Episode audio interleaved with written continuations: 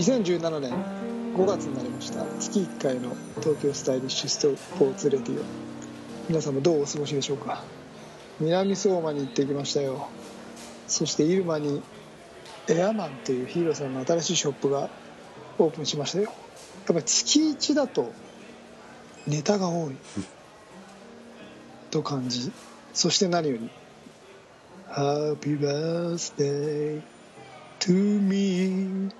ダバダバ俺だよ Happy birthday to me 俺のことだよ Happy birthday dear T2 Happy birthday to me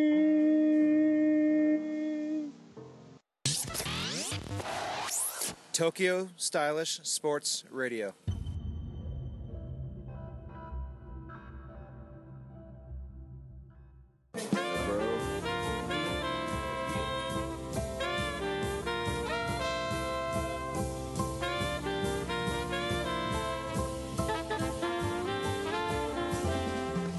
皆さんこんにちは。東京スタイリッシュスポーツ代表の菊池哲也です。チームイノーバの菊池哲也です。皆さんこんにちは。東京スタイリッシュスポーツ、えー広報の高橋剛です。この番組はディスクゴルフを中心とした最新のフライングディスク事情をお送りいたします。えそうなの？あれ？そうですよね。確か。い皆さんの人生を提案すやるそれはねなんとかじゃないの？それは練馬放送ですよ確か、番組2本やってるでねえいろいろありますからーね。そうですね。あおめあのダブルでおめでとうございます。誕生日とおうおうおうおうえおう。南相馬、はありがとうございます、い、奇跡の男。よね再現。ねえ。なんか練馬と違ってはい。時間もかかってないし緩くていいですねこっちはね。ね。もうまた寝起きだしね。ね。はい。そうそうネタが豊富なんですよ。はい。でどれかまずやっぱりう、うん、まあ誕生日はいいんじゃないですか。誕生日っていつ何歳になったんですか？5月7日をもって。はい 38T2 ああ相当相鮮やかなアラフォー。相当もうあれですね四十に一足かけてますね。そうですよ。こうして裸でラジオを撮っていますがはい、アラフォーです。えー後ろでは元気な子供の泣き声も聞こえますけども。4ヶ月。そうそう今日ねはあ。初ゼックだったんですよ。初ゼックのお祝いをして、はい、まあ、親戚が集まって、うん、あのあ親戚集まったんだ。あそうそうそうそう。そんでね5月人形をねはい。桃太郎を出したんです。よえー、桃太郎、うん、でこの桃太郎っていうのが僕が、えー子供の頃はい。生まれた時に、え多分おじいちゃんおばあちゃんからだとー、はい。買ってもらったうん。人形をうん。そのまま。息子に。息子に。代々そうそうそうそう。なんか結局自分が持っててももう出さないじゃないですかこの年だと、まあねほん。でこうやってもうなんか出さないしなーなんてちょっと邪魔じゃないけどこれを家にずっと置いとくのもなーなんてちょっと思ってたところあったんですけど、うん。子供息子が生まれてね、うん。こうやってまた出してこれて使えるなんてちょっとちょっといいっすね。なるほどね。うちあのビューってやるとほらこれこの兜。ええ。立派。京介のあれなんですけど。つよちーが使ってたやつですか？いや違うんです。僕使ってたやつねあの赤ちゃんの時に俺が刀とかほら楽しいじゃない？散々いじり回って壊しちゃったみたいで写真は残ってるんですけど年々ボロボロになってもうなくなってますね。一応なんかねそれでなんかああこういうのいいなーなんてねうん。ちょっと思ってたんですよ。えーひな祭りはまたあるんですか？奥さんの代々じゃなくて、えっとそれはね買ってもらったんです。嫁さんのはなんかなかったみたいで。ああそうなんですね。うん。そうなんです。よそうですか。じゃあまあ、ええとりあえず38になって、ええ。え2つ目のお祝いは南相馬、ああまあ、今回の本編なんでですけど。きましたよ。はい。ええどうなんですか？なんかあの最近試合から遠ざかってたみたいですけど。かれこれ日戦9月以来ですよ ねえすごいですね。かれこれ9月以来だからまあはい。17ヶ月ぶりぐらい、うん。まあねオフシーズン T2 冬はねオフシーズズンとは言ってましたが、本当に久しぶりなんじゃないですか？ンこれがオフシーズンとか言ってるんですけど7ヶ月ぶりぐらいにうん。僕はチームメンバー以外の人とはいラウンドをしたんですね。ええ。さすがにこれは今までなくて。僕基本的にほらあんまりマンスリー出ないでしょ、はいはまあね、だからマンスリー1回も出てないんですよ。いなんかね前回っていうかさいつもはあの調整してたじゃないですか1回ぐらいは、うんどっかの公式戦出て、うんそれもなく、うん、1回も出ずに、うん。まあ、ちょっと家族最優先ということで、はいはい。家庭があってのねうん。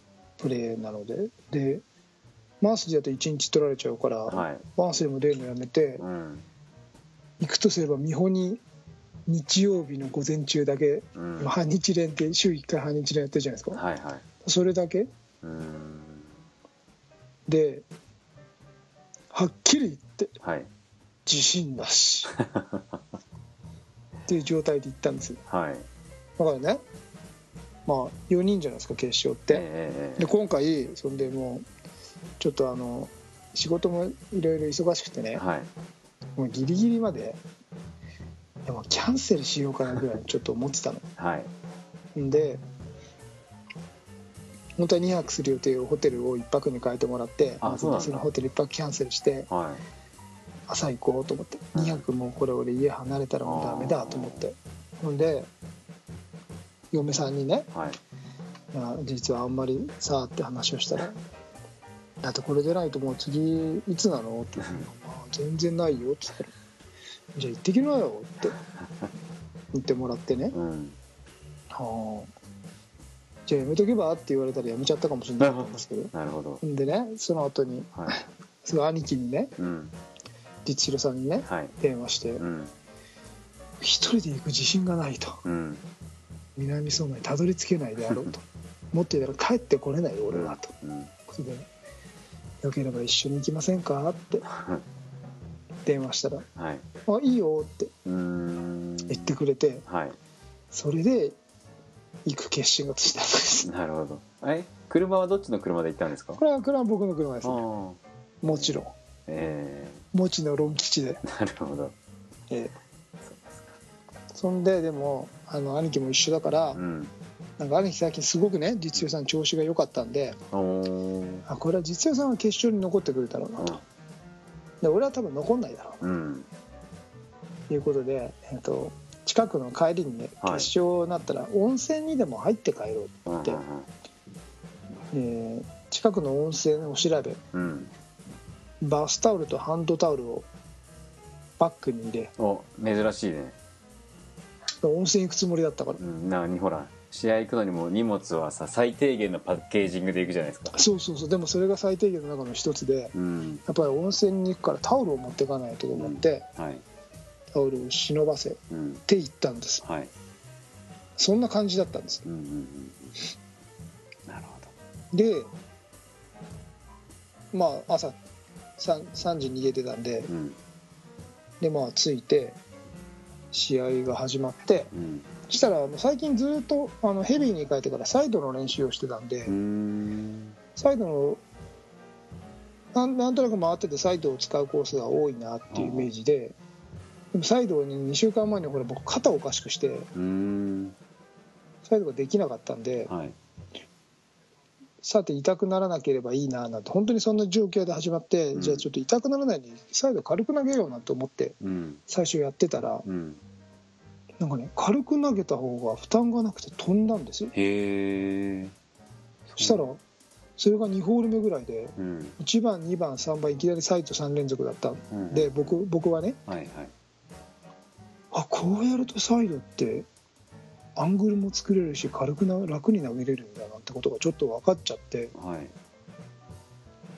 それでサイドがすごく良かったんですよ。いっぱい使って。へであとはまあなんでしょうねパッドとかもそんなに入ってなかったんだけどな。な大きな変なミスとにかくそういう心理でやってきたんでー、うん。まあ無理はコースも初見で練習で回ってないんで、うん。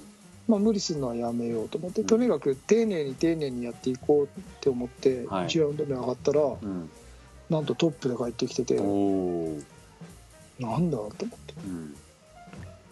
っうんていう感じでまあ初日2ラウンド目もトップで帰ってきててはい。いやなんだ意外に回れたなと思って。うん。でもこっからが僕の不安ですよ。うん。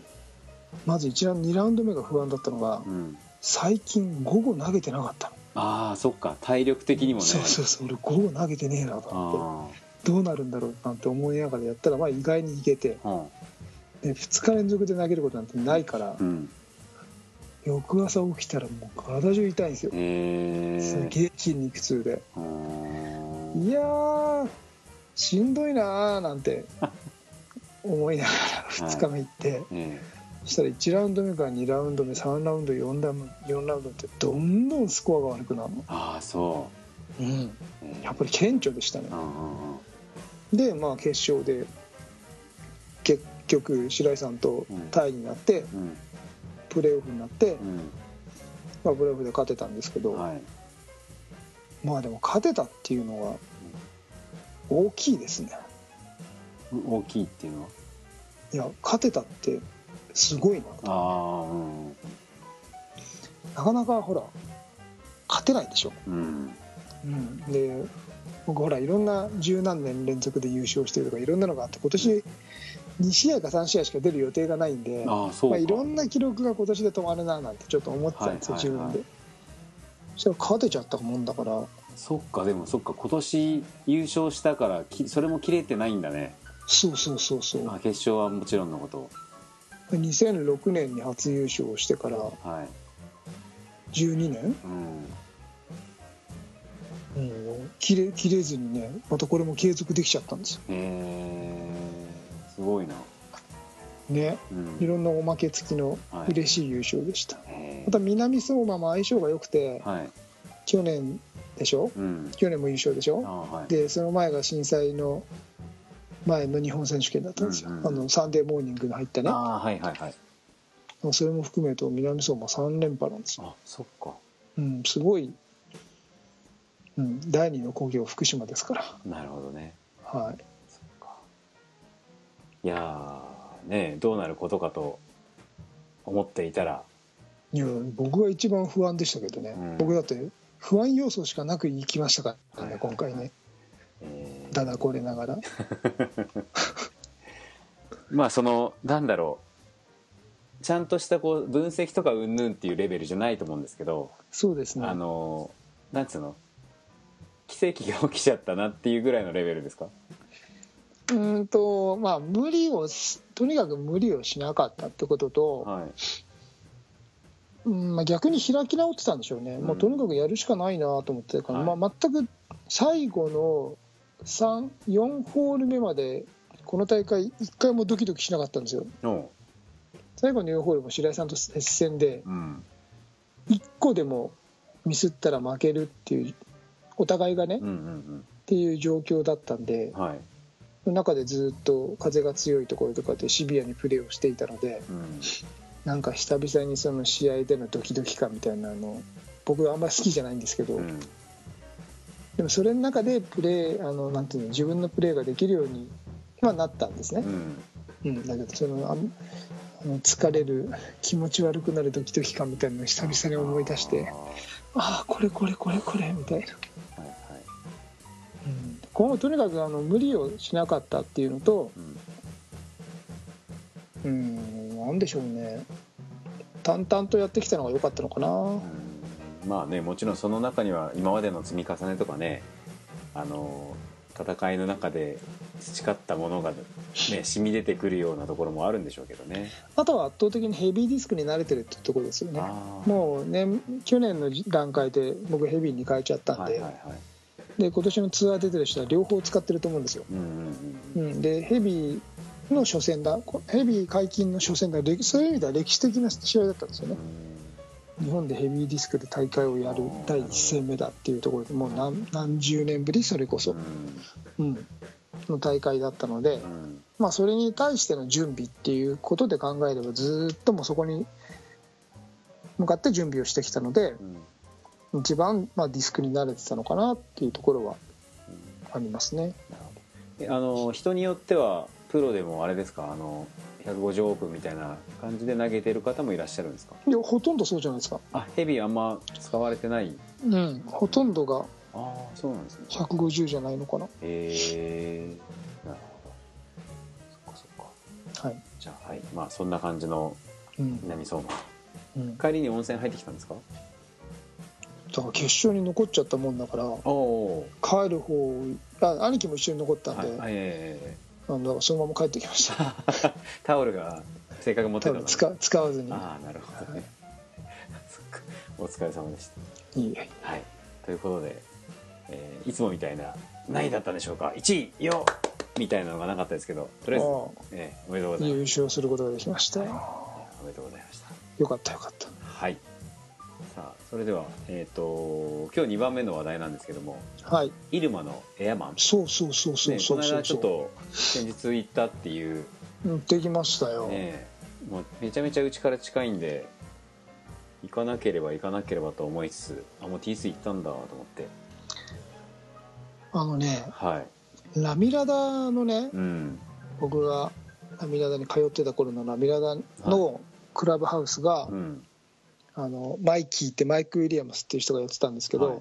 もう壁一面全部ディスクが貼ってあってね、うん。なんかもうそこはディスクゴルファーにとってはう、ん。もうそのラミラダっていう聖地の中にあるプロショップではい。もうなんか夢のような場所なんですよ。うん。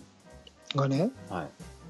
僕入った瞬間、ん。まずまずあのジョンソンタウンっていうもともとイルマの米軍基地の,、あのアメリカ人アメリカの軍人が住んでたっていう街なんです居けど、留地のね。そうそうそうそう、でそこのひ一部屋をお店にしてるんですよ、うん。一棟をね、うん。でもうだからアメリカですよ。もうそこの空間は、はい。でそこの中にそのまだ壁中全部ディスクが貼ってあって、ううんわーラミラダだと思って。えな。んかウキウキしちゃった。こんなところが日本にあるんだ。みたいなうんなんか僕はラミラダを思い出してすごい懐かしい気持ちにもなり。はい。あーなんかねテンションも上がるしもちろん品揃えとかもヘビーとかも全部揃ってるし、うん。エアあのエアマンのディスクもあるし、うん。ドッジビーもあるし、はい。まあディスク全部が揃ってて、うんまあ、ウェアとかもねうん。全部あって。いやもうこれディスクを好きな人にはたまらんなここはと思って。うん。すごいなんかあのね不思議な雰囲気なんですよその全体がアメリカだからね、はいはい。すごい不思議になんか懐かしいいい雰囲気で。うん。なんか何時間でもいられるなここみたいな。えでなんかいずれねーうんカフェみたいにもしたいみたいなことを話していて、ええ。まあそういうカウンターとかも全部あるんですよ、えいやこれなんかディスクの話なんかしながらで DVD とかが流れててね、えうーん。ディスクの話なんかしながらここでお茶でも飲んでたらこれは時間を忘れるなって思う素晴らしい空間でした。な COT インチからね近い。ほど近いどのぐらいなんですか？え空いてりゃ3 30分ぐらいですかね。素晴らしいですね。はい。まだ行ってないんですか？行ってないですね。あら あなんかほら T2 のその SNS を見てー、はい、オープンしたんだって。あの辺はね、はい。あのコストコもアウトレットもあるでしょ？ああそうですね。あのぜひ三井アウトレットの帰りにでもそうそう僕まさにそれでオークリーに行ってはいはいはいはい。コストコに行ってえエアマン行ったんですけー、どなるほど。すげえ時間かかりましたけどね。ああ渋滞で？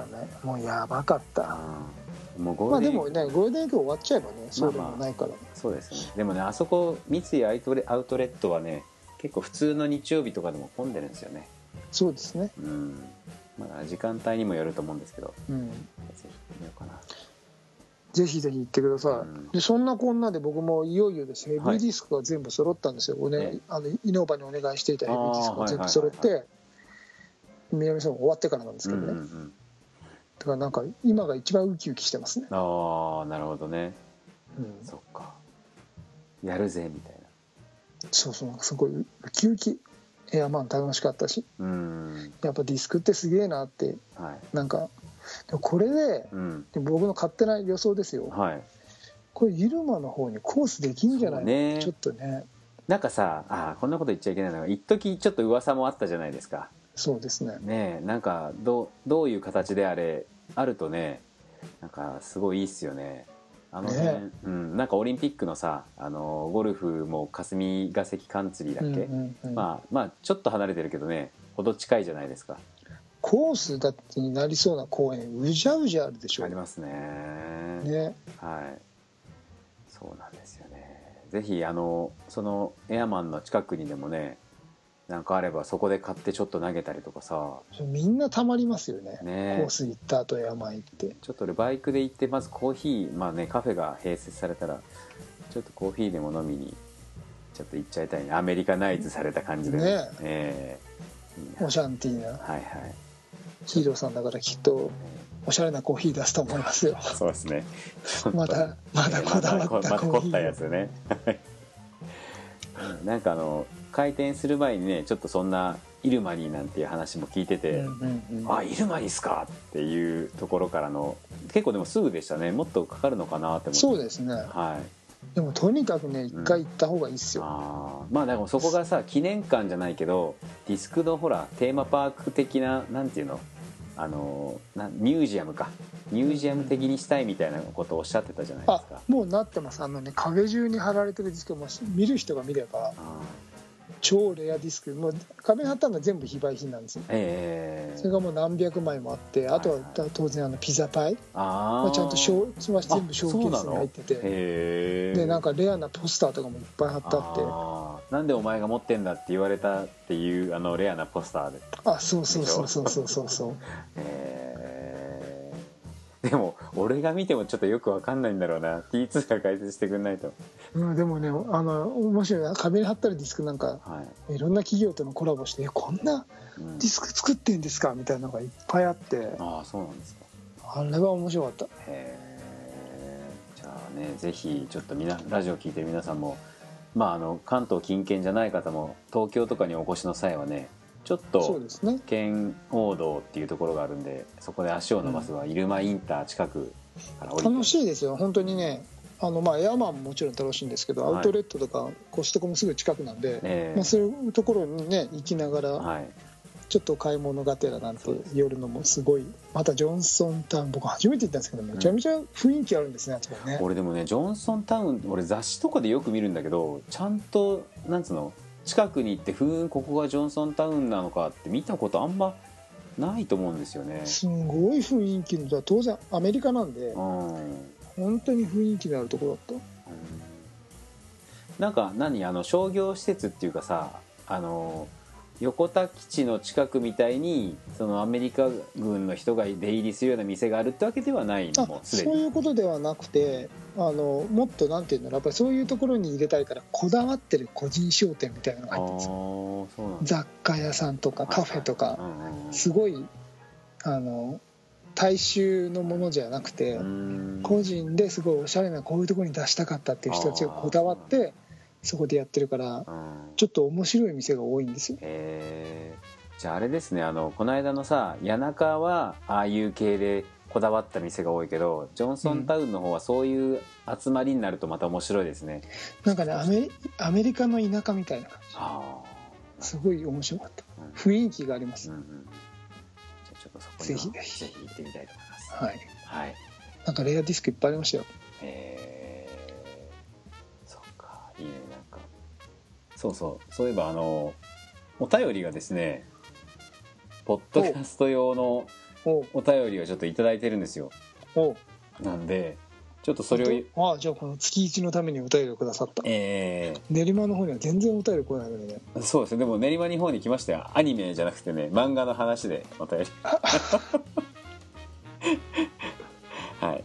ということでえっ、と漫画の回聞いてない漫画の回もうやっちゃったんですか？漫画のかいや今日はね今日漫画の回だったっけな？今日ねあの今日今日はあれでしょ？あの伊勢ことあれ？教育とディスク。ああそっかそっかそっか。漫画の回まだ？まだかな？あ言っちゃダメじゃないですか？そうですね。言っちゃダメですか先週聞いてないですよね南相馬言ってたからああ先週はえじゃあ T2 のビールとチヨティあそうか。の車。ビールビール聞いてないんだ。ああそうか。じゃあちょっとどうにかねはい、はい。い、いですか？はい。えー、え？ちょっと待って。え？ああそうだそれでは行ってみましょう。はい。普通ターン。レディちょっと控えめですね今日。ちょっとね子供が寝たばっかりなので。ああなるほど。あんま大きな声出せない。ですね。家庭事情がね。そうなんです。はい。それでは、えー、ふつおたでございます、はい。えー、つよティさんお疲れ様です。お疲れ様です。えーご無沙汰しておりますツーティーだけなの？これ違う。うんとね前にねあの送り直したからそのせそあのあれだった。もうちょっと待ってもう一回仕切り直していきます、はい。よろしいでしょうか、い。えーご無沙汰しております。いつも楽しく聞かせていただいておりました。はい。下過去形です。ねしばらく TSS レディオを聞かない間に物忘れが激しくなり老眼が始まり、えー毛根の死滅が進んできたつよティさんの一つ後輩、えちょっと待って。え？えっ、と今のえ形容詞すべてはツヨティにかかってたってことでしょ？ーでもそういうことになりますよね。物忘れが激しくなっえてー老眼が始まり毛髪の毛が死滅してきたツヨテつよティさィのっんの一てことでしょだからその今までの全部ツヨティがそういうことでしょ？なんかこれ激しく俺をなんていうの罵倒してる感じですよ。ねはい。ということで、えー覚えていますか、えでごめんなさい。ええ？だ誰だったあはい。ここから来ます、はい。覚えてますか？アラフィフの篤姫です。おおということでね、はい、ツヨティのこと嫌いなんですか？いやリスペクトはされてないってことが判明しましたねこれね。はい。えー、とこれなんだ？いやー練馬ラジオ更新おめでとうございます。あこれはあの半年更新したところですねうん。はい、えー、1回しか聞けて,、ま、聞けてませんが、大丈夫です。僕ね僕それこそ最近まで一回も聞いてなかったですかはい。えーやはりポッドキャストの方がいつでも聞けるので助かります。らああその意見は多いんだな。しょうがないですねこれはね。うん。はい。えー、篤姫的には最近は特に何もありません。だってありがとうございます。あもしもし。えー息子に勝てなくなりそうです。ってなんかあのね息子さんどっかでねあのクラスで優勝されたとかなんとかって、ねすごい頑張ってるみたいですね、はい。えーそういえば心配事が一つ。お。えー2018年に向け。毛根かな？毛根もね進んできたってことですからね。心配のネタの一つではあると思いますが、えー違うことですね。2018年に向けディスクの重量制限が公式戦でも一部なくなりましたが、はいえー正直ヘビーディスク重いです。しんどいです。あかっこ財布にもでしょうね、えーは財布にもしんどいと。いはい。でなので僕は現状ヘビーディスクに移行しない方向です。はい。かっこパターは移行するかも。はい。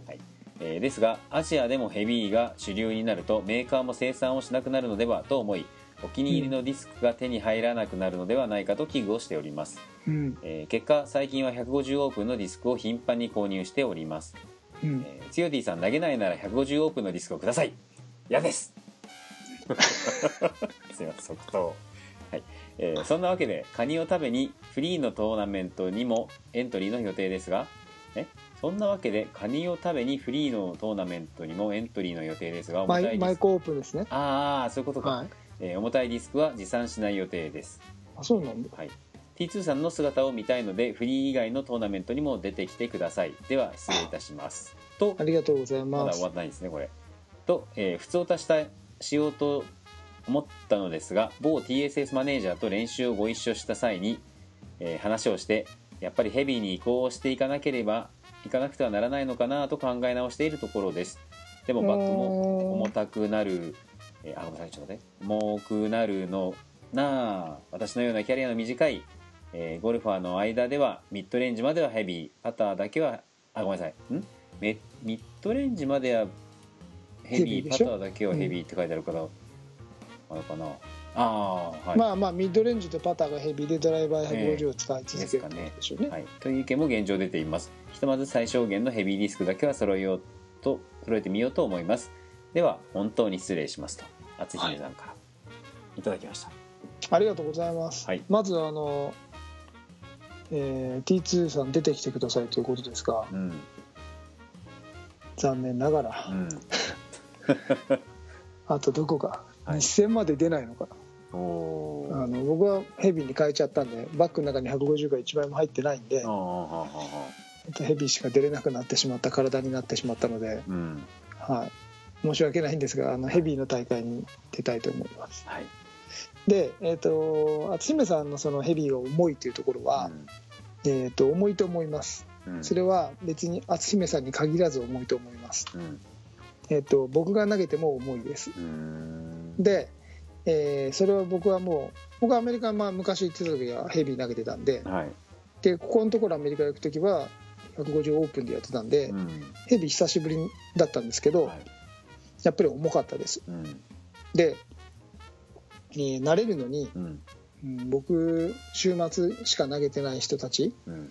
のペースでいくと4ヶ月から半年ぐらいかなうんは150の方がはるかに投げやすいと思います。うん。それはパターンもしっかり。みんななんかねそのなんだろうな都市伝説的にそのヘビーのパターンは入るっていうふうにうん。みんながなんか勘違いしてるんですけどはい。全然そんなことないですよ。うん。ヘビーのパター重すぎて落ちて入んないですから。はい。いきなりねいきなり150から持ち替えていきなり入るかって言って絶対入んない絶対150の方が入りますから。うんうんだけど慣れてってうん。使い出してくると重たいから、えー、となんて言うんだろうな。物質的に落っこってくるんですよ。うん。下に。うん。だ石投げてるのと一緒になってくるんですけど、うん。そうするとストレートが長くてポコって下に落っこってくれるんでうん。やりやすくなってくる。うん。それはもうなってきます。絶対。で風に強いっていうもう絶対的な風の強さがあるんで。うん。でそこまでやり込んだところで初めてイニシアティブを取れるというか150に対してね、はい。うん、なんかみんないきなりヘビー持ったから入るみたいなことをどうも思ってるらしいんですけど、うん。それは全然嘘です、うん。えっ、と入んなくなります。うん。間違いなく入らなくなります。うん。最初は。うん。でドライバーも間違いなく飛ばなくなります。うん。でドライバーに関してはじゃあ4ヶ月とか6ヶ月っていう時間をヘビーを投げ続ければうん150よりも飛ぶようになるのかと言われるとうんそれもわからないです、ほえーもしかしたらと150の方が飛ぶかもしれないです。うんだけどヘビーの特性として直線が長いとかうん。それなぜかというと重いものって回転がかかりづらいけど回転が落ちにくいでしょ？うん。軽いものって回転かかりやすいけど逆で早く落ちるでしょ？うん。だから軽いディスクの方が暴れるんですよ。はい。左右にね。うんで直線直進が短いんです。うん。ストレートの時間が長いのは圧倒的にヘビー。うん。だからそれを安定というふうに捉えればヘビーの方がはるかに安定した飛びをします。うん。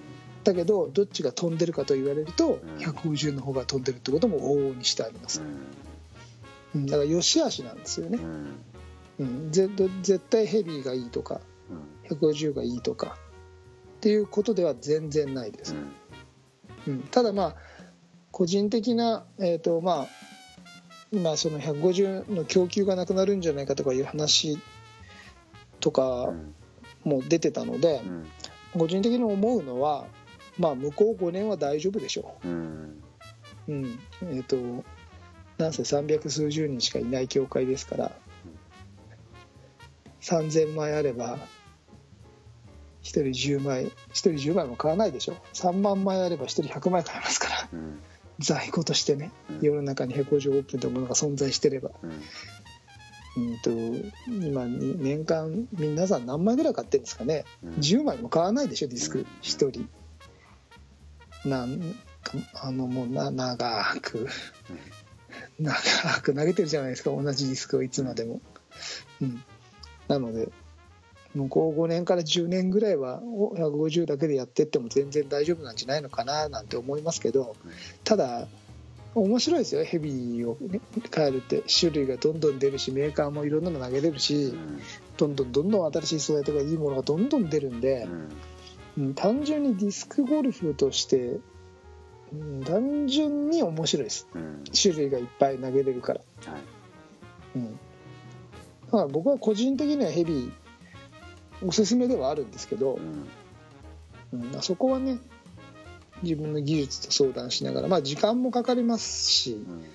でえっと混在させるのはあんまりおすすめしないです。やっぱり 10g 以上変わったものを投げるとうん。フォームが変わるんです、はうん、野球のバットでもそうなんですけどあうん。あのやっぱり、ま、あのパターとかで175とか投げててのと160マックスのもので投げてる大体15から 20g 違うじゃないですか、うん。うん。それを同じバッグに入れてポンポンって投げ分けるっていうのは僕はあんまりおすすめはしないです。大体やっぱり同じ重量のものを近しいものを投げていく方がう、ん。うん、安定しますよね。うん。だってだからみんな150にしようかヘビにしようかって迷うぐらい重さが違うってことじゃないですか、うん、それを混在させちゃうとフォーム投げるフォームが変わっちゃうんであとは用途が変わっちゃうんですよね。うん。150のロックをうんじゃあ重いのにしたら150のロックと同じ用途で使えるのって言うとうん。使えなくなっちゃうんで、うん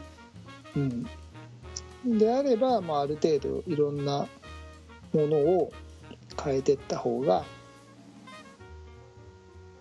うん、ヘビって言ってもねいろんな重さありますからね。僕170ぐらいですよ。大体170 170ぐらい中心ですがいわゆるマックスウェイトの175とか僕はあんまり使ってないです。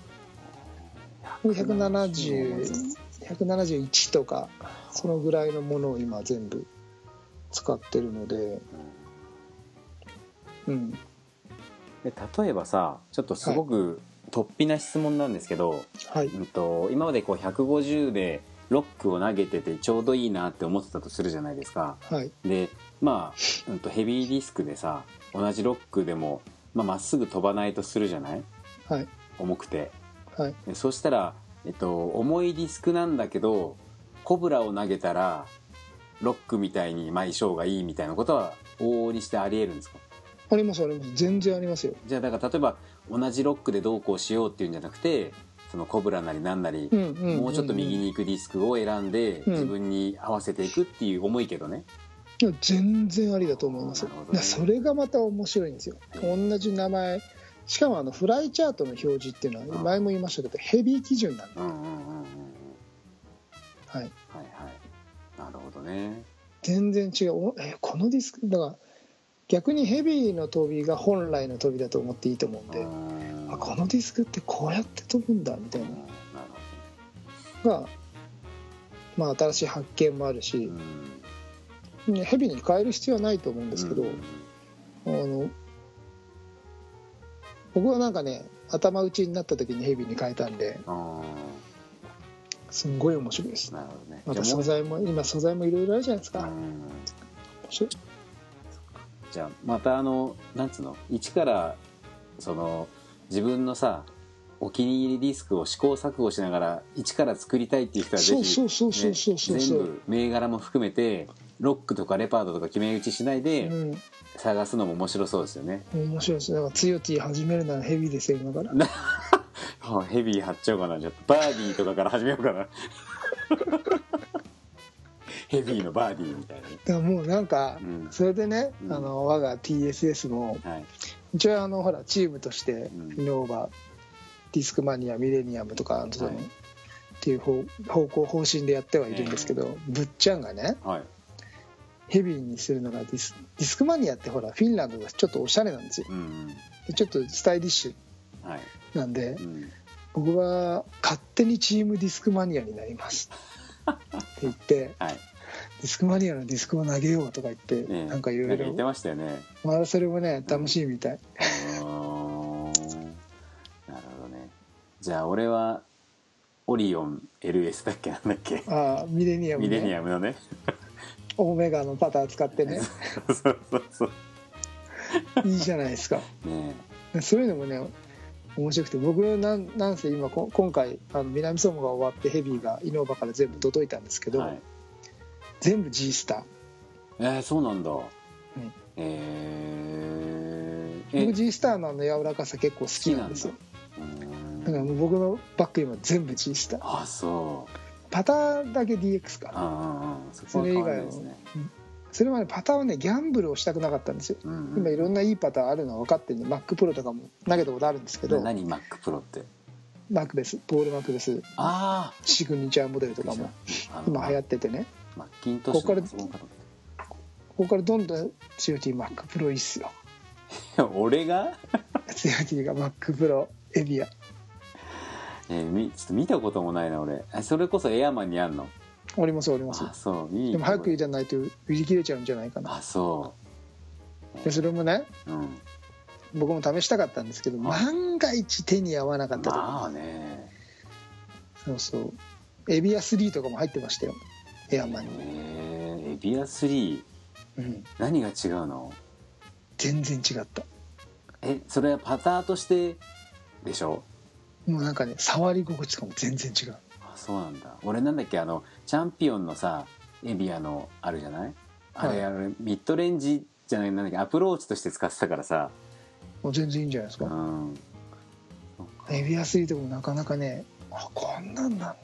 あそう面白かった。えー、ちょっとなちょっとみなんかがぜん見に行きたくなっちゃったな。もうまたすげえ仕入れちゃったんですけどねエアマンでも。稲葉からも来たくせに。あ そうなんだ。んまり面白いからあれもこれもみたい。なそっか。いよいよちょっとねなんかあの嫁さんもそろそろ運動不足でやりたいって言ってるからちょっと一緒にエアマン行ってこうかな。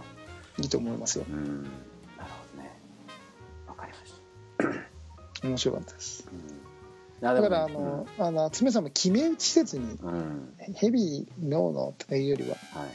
いろいろ投げてみたら楽しいですようん。なるほはいちょっと新しい発見がねできるかもしれないですね。うん。うん。わかりました。はい、はい、ということで、えー今回はまあこんな感じの話題なんですけども。はい。はい。まあ次回6月にやったとところで T2 は試合出てないですよね。出てますよ ね何の話題やらって感じですけど。まあちょっとそしたらお便りを。でも1ヶ月でこんなになんかいろんな話題がありますから。ねまあまあそうですね。あお便りくれると嬉しいですね。そうなんですよね。お便りで23通あるとねそれで1時間くらいいっちゃいますから。あのまたあのはい。マダム方からも欲しいですね。ああそうですね。マダムから欲しいですね。毎日酒飲んでるマダムもいますからね。本当ですねはい。あのポッドキャストだったら聞けるって言ってましたから。ね。はい。えぜひぜひ。ありました。はい。じゃああのーあれなんですけどね。T2 の練馬ラジオでさはい。T2 のあのビール会とさつよ T の車会2017は聞いた人いるんですかね？おうおうおう。ね。ここに？ここに。ここの人はねポッドキャストの人がなんかなかなか練馬と共共存しないんですよね。ああそっか。じゃあちょっとあのまあいずれにしても車7選じゃないけどちょっと車の話はまた Facebook にあげようかなとこれまたあれですね、はい。い、つ同じ内容でこっちで話す分には構わああないでし新録すればね。ょ同じネタで。ああえそれいいですね。だってどうせ何喋ったかなんて覚えてないんだから。そうですね。同じ題表題で撮ったって内容全然変わりますよきっと。そっか。じゃああの1週1ヶ月に4回練馬ラジオで話してるじゃない？で、あうん。これ面白いなって話をピックアップして1ヶ月に1回濃厚に全てあのか過去分のあのアンチョコとレジュメ取ってあるんですか？あ撮ってありますよレジュメね。あじゃああれで1から何十すごい数できるじゃないですか、ね逆に逆に言うとポッドキャストの焼き直しみたいな感じで練馬で話してたんで。あ そっか。うんあのまあねあの基本の木みたいなところから話しそってるから。かそっか。あんまり練馬ラジオでオリジナルであまあ禁断の話とかも結構してるけど、でも練馬は練馬で、うん、あのなんとなくもう練馬じゃないとできない話題みたいなのもまあね。最近最近出てきてるじゃないですか、はいはいはいそうですね。あれはあれでなんかまたうん。新しいブランディングじゃないけどはい。あこっちでやってるとこうなってくるんだみたいなのうん。が我々もはあの気づいて気づか今まではい。分かってなかったなんかその練馬のやり方みたいなのもだんだん我々の中でこそうですね。固定しだしてますよね、はいはいはい。でしかもこの間あの全然関係ない雑談にお便りが来たじゃないですか。はい。だからなんか今までほら誰も聞いてないんじゃないかってうんうん。思ってたけどあ意外に聞いてたねって思いましたけどね。だってうちのあの後にやってるねはい。ライバル番組 は、勝手にライバル番組。はい。あのライバル番組はお便りを読んでるの一回も聞いたことがない。あそうです。だから僕がお便り書こうと思って。でもその割には あのその練馬放送からお知らせですって言ってあなたからのお便りを待ってますっていう自分の喋りに対してツッコミを入れてましたからねこの間この本当に？うんなんかねこれ言いにくいんですよとか言って。なんか。一人喋りって難しいですよね。難しいですつくづく思う。はい。2人だとね。何の話何の話って言ってますよね。これぜひこの話が聞きたい人はねうちらの後番組の練馬放送聞いてい11た時からの。だけると。何の話って？はい。いつも言ってますそれに対して全然聞いてないけどうちらはその前の30分でその番組に対してすごいラブコールを送ってるんですけどね。全く気づいてくれない、自分たちのことを話さずに そうねそうそう。次の番組の宣伝ばっかりしてるね。はい、ね続けて聞いてる人は楽しいと思うんですけどね。なかなか気づいてくれないですね。はい。まあそんな恋のあり方もいいかなとはい思います。はい。それでは。何の話？ダメだ笑っちゃいますね。私の暗黒面がって言っちゃいますから。はい。それでは、えーそろそろお時間の単位になりましたので、ああはい。ポッドキャスト楽しい。たまに喋るといいですこのねプレッシャーがないのがいいね。です。こんなにこんなに緩かったでしたっけ前から。こんなんでよかったもっと緩かったですよ。もっあ本当に、と、うん、ずーっと俺黙って聞いてたことあるし、本当に、はい。こんなに緩かったか。えー楽しいなポッドキャスト。はいまたあれですねあの岸さんとかぶっちゃんとか入れて撮りましょうよ、酒飲みながら喋ってますたもんね、まあまあそうですよね。はい。ダベリ会でしたからね。やりましょう。あそうだ僕だって最終回の時にタルさんと森さんにねはいはい。復活の時はこの4人でやりましょうなんてそうだ。なんてこと言ってたからね。忘れてたまだほらレギュラー復活じゃないかあまあ1ヶ月に1回ですからね。月月一だから。はいはいはい。まあ1週間に1回配信するようになったらね完全復活ですけどね。また。はい。わかりましたということではい。今週はそんな話題でお送りいたしました、はい。今月か。はい。今月。そうですね。はい。まあまた皆さんとは1ヶ月会えないですけど。そうですね。あの寂しい時は過去放送をぜひ聞いていただいて。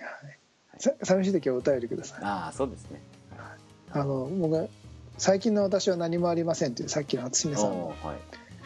あれ大好きああいうの。それなそれでこそ普通歌でしょ。まあそうですよね。でも何にもありませんって言いながらのその後の長いす文章。ごい充実してましたからね。何でもあるじゃないって 思いますけどね。我々の会話みたいですよ。ああじゃあ今週ネタないよとか言いながら40分ぐらい喋って。うんそうですね。ただ喋りたいだけそれでは、えー、5月度の、えーポッドキャスト収録。はい。この辺で終わりにしたいと思います。はーい。それでは、えあありがとうございました、は TSS Radio. 今回のテーマは南相馬オープンとエアマンという話題でお送りいたしました。こんな突然言ってましたっけ？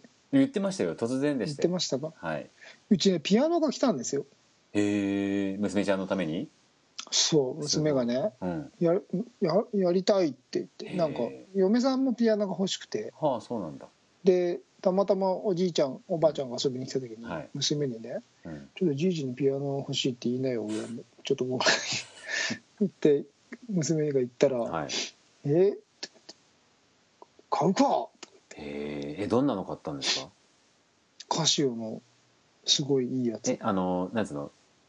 電子ピアノ電子ピアノ。ただ平平べったいんじゃなくてこういう縦縦のやつ？あ本当のピアノの形。あでっかいやつでっかいやつ。いやうんうん万円ですよだから、えー、すもごい、ね、うすげえちゃんちゃんとしたやつ。あそでなんかほらあの本当のピアノみたいに圧でうああ音が変わる。音音量が変わるみたいな。すげえちゃんちゃんとしたやつ。いすごいねやこんないいものを買ってしま買っていただいて。なんかピアノ僕全く楽譜も全く分かんないのに、うん。なんかテンションが上がりました。ちょっと四十の手習いでやろうかなピアノ。ああね。強いなんかできます楽器？いやそれがね俺ギターやろうと思ってちょっとやってたんですけどやってたっていうかそのドレミファソラシドとかやってたんだけど合わない。できない。ああいうの 無理だ。よだって俺小学校の時の合奏とかでもさこういうやつやなんだっけシンバルみたいなこれシンバルでいいんだっけ？シンバルだもんだって俺。打楽器。僕大太鼓でした。俺ねそもそもねその辺やってる人はね見込みないと思うね。そうね、うん。リコーダーですらちょっと嫌だったから。そうそうそう。ね飽きちゃうんだよねなんかね。できねえやこれと思ってさ。ダメ。ちょっとさちょっと僕が今ちょっとウキウキしてる気持ちようです。踏みにじらないでください ぜひやってくださいよ。なんか40から始めるピアノ入門みたいな本買おうかななんてちょっとちょっと思っちゃった。えそしたらさこの iPad とかでさあの教えてくれるじゃん。なんかガレージバンドみたいので。そうなんですか、うん。ちょっとあれからそんなアプリあんの？あるある。アプリっていうかねその純正で私がトムがおしお教えしますみたいな。多分ガレ版？ガレ版ガレ版。ちょっと見てくださいよ。レクチャーみたいなやつがあるかあでもアプリでもありそうじゃないですか、らうんありそうですねあちょっと調べてみよう、まあちょっとそういうのを知ってたらぜひ皆さんあのえあとは僕にタダでピアノを教えてくれる人募集。ーああそうだ。あでもポッドキャスト版なら誰かなんか反応してくれるかもしれない。でもポッドキャスト版って言っても聞いてるけど聞いてるのディスクゴルファーですからね。そうかよりディスクゴルファーです、ね、えそうそう。多様性ディスク。ゴル多様性はあんまりねなんか感じられない確かに。はい。確かに。投げ方とかさ。ね。で酒その代わりディその代わりディスクを教えますからみたいな。ああなるほどね。そういうのいいですね。ね。はい。わらしべ長者みたい。じゃあぜひ皆さん、えっと、ピアノを教えていただける方教えてください。おはい。ということです願いしねます。はい、えーそれでは、えーここでポッドキャスト。放送。間違えちゃった。ここで東京スタイリッシュスポーツレディオからのお知らせです、えー TSS レディオでは皆様からのお便りをお待ちしております。ちょっと違うな。はい。ディスクゴルフは DISC GOLF になります。はい、ということで、えっ、と、ポッドキャスト、えーシーサーブログのコメント欄、フェイスブックページの、とにかく我々に届けばどんな手段でも構いません。はい、連絡いただければはい。よろしくお願いします。はいぜひ読ませていただきたいと思います。あお願いします、はい、えーそれでは、Fly to the Future 東京スタイリッシュスポーツレディオ。そこだけは忘れてないんですよね、けえーこれは忘れません。はい、お届けしたのは、えー東京スタイリッシュスポーツ代表のチームイノーバの菊池哲也と。広報の高橋剛でお届けいたしました。それでは皆さん、また来月。来月、はい、さようなら。さよなら